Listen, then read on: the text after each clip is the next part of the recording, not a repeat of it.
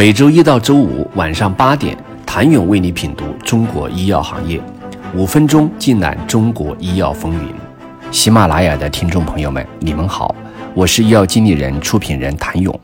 随着港股十八 A 公司二零二一年报的陆续披露，三十五家港股生物科技公司除了纷纷呈现出未来的广阔发展空间，更直接呈现在投资者面前的是。各公司关于生死的财务报表情况，融资是迫在眉睫的对外努力方向。当然，合理分配内部资金使用可能更容易操作。首先要杜绝铺张、讲排场、充面子、讲故事，才能更容易吸引投资人的心态。现在所有的投资人都是信息高度对称，并且都是为了自身的资金安全负责，可能更愿意投资的。是一个务实、高效、投入产出比高的团队。以三费中的行政开支和研发费用占比来看，大概有百分之二十的费用是被行政开支使用掉了。这一部分费用中所对应的人力成本，其实是公司可以优化的方向。公司提供的是一个奋斗拼搏的平台，尤其是在创业之初，更好的平台学习机会，更慷慨的现金奖励，更大方的股权激励，可能远比优雅的办公环境更能吸引到有事业心的伙伴。研发费用是所有生物科技公司的最大支出，合理控制研发费用的支出，合理控制产品管线的推进。结合自身团队的特点，主动谋求合作、转让、冻结、砍掉某些产品管线，短期可能会受到资本市场的抨击，但长期来看是有助于公司的平稳发展的。此时既要考虑到未来十年的诗和远方，同样也要考虑到未来三到五年的苟且。一味的高歌猛进，期待一战成名，可能往往会是尸骨无存。可能每个生物科技公司都有着成为制药企业的梦想，但很多生物科技公司其营业收入低于销售及分销成本。换句话说，是越卖越赔。有梦想是好事，但是还要现实一点。如果账上资金充足，可以去尝试探索搭建自己的销售网络。但布局销售跟布局产品管线不同。销售不是讲故事，消耗的资金可能都是浪费掉的。如果不正当的销售行为，甚至可能还会给公司的稳健发展造成负面影响。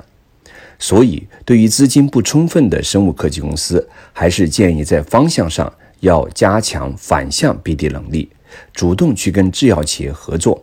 孩子只要能长大，总归是你的。天天捂在自己手里，可能中途就夭折了。固定资产投入要减缓，甚至要比销售费用的投入更往后排。之所以国内医药企业更愿意投资固定资产，以及各地政府也愿意支持固定资产投资，其实从本质上都是受到了中国房地产市场潜移默化的影响，觉得土地会升值，房屋土地可以去融资。另外，可能还有一些为了避免知识产权泄露或者被代工企业卡脖子等等问题。如果是放在三到五年前如此考虑，无可厚非。毕竟当时存在 M H 政策不是很完善，C M O 企业规范度低，可选标的少等原因。但时至今日，各方面条件跟当初已经是天壤之别。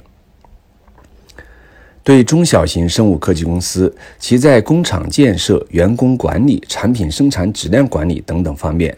并无充足的经验以及管理能力，而如果市场规模无法达到合理的水平，自建工厂不但不会是正资产，反而会是给企业经营带来极大的管理负担、成本负担。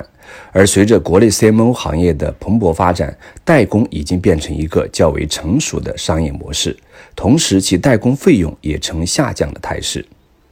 企业如果无法达到百分之三十到五十的生产饱和度，自建工厂的亏损可能性是极大的。而生产饱和度的不足，进而会引发优秀工人的稳定性问题，进而甚至会带来连锁的质量问题。所以，希望那些力投资建厂的生物科技公司慎重再慎重，把未来三到五年想象的悲观一点，然后再来评估是否还有固定资产投资的必要。希望长坡厚雪的医药行业能够不断的涌现出各式各样的公司，有小而美的生物科技公司，有厚积薄发的生物制药公司，也有转型成功的生物制药企业。总归是要做好自己的定位，做好自己该做的，做好自己能做的。志存高远，但不好高骛远，练好内功，等待市场的回馈，而不是编好故事去追逐市场的泡沫。谢谢您的收听。想了解更多最新鲜的行业资讯、市场动态、政策分析，请扫描二维码或添加医药经理人微信公众号“医药经理人”——医药行业的新闻与资源中心。我是谭勇，明天见。